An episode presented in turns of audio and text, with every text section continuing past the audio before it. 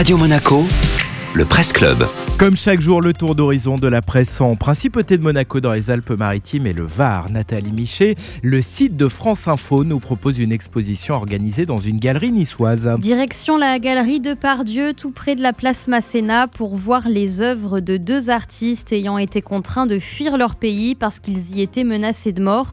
Ombre d'homme, cette exposition, selon France Info, est le fruit de deux expressions artistiques qui, chacune à sa manière, racontent une histoire douloureuse.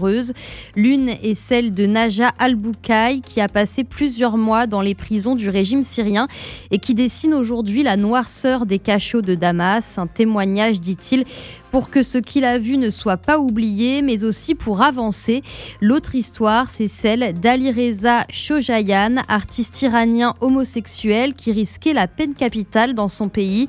Désormais loin de la loi des ayatollahs, il n'a plus à cacher son identité et expose au grand jour ses peintures d'hommes dénudés sous le soleil azuréen.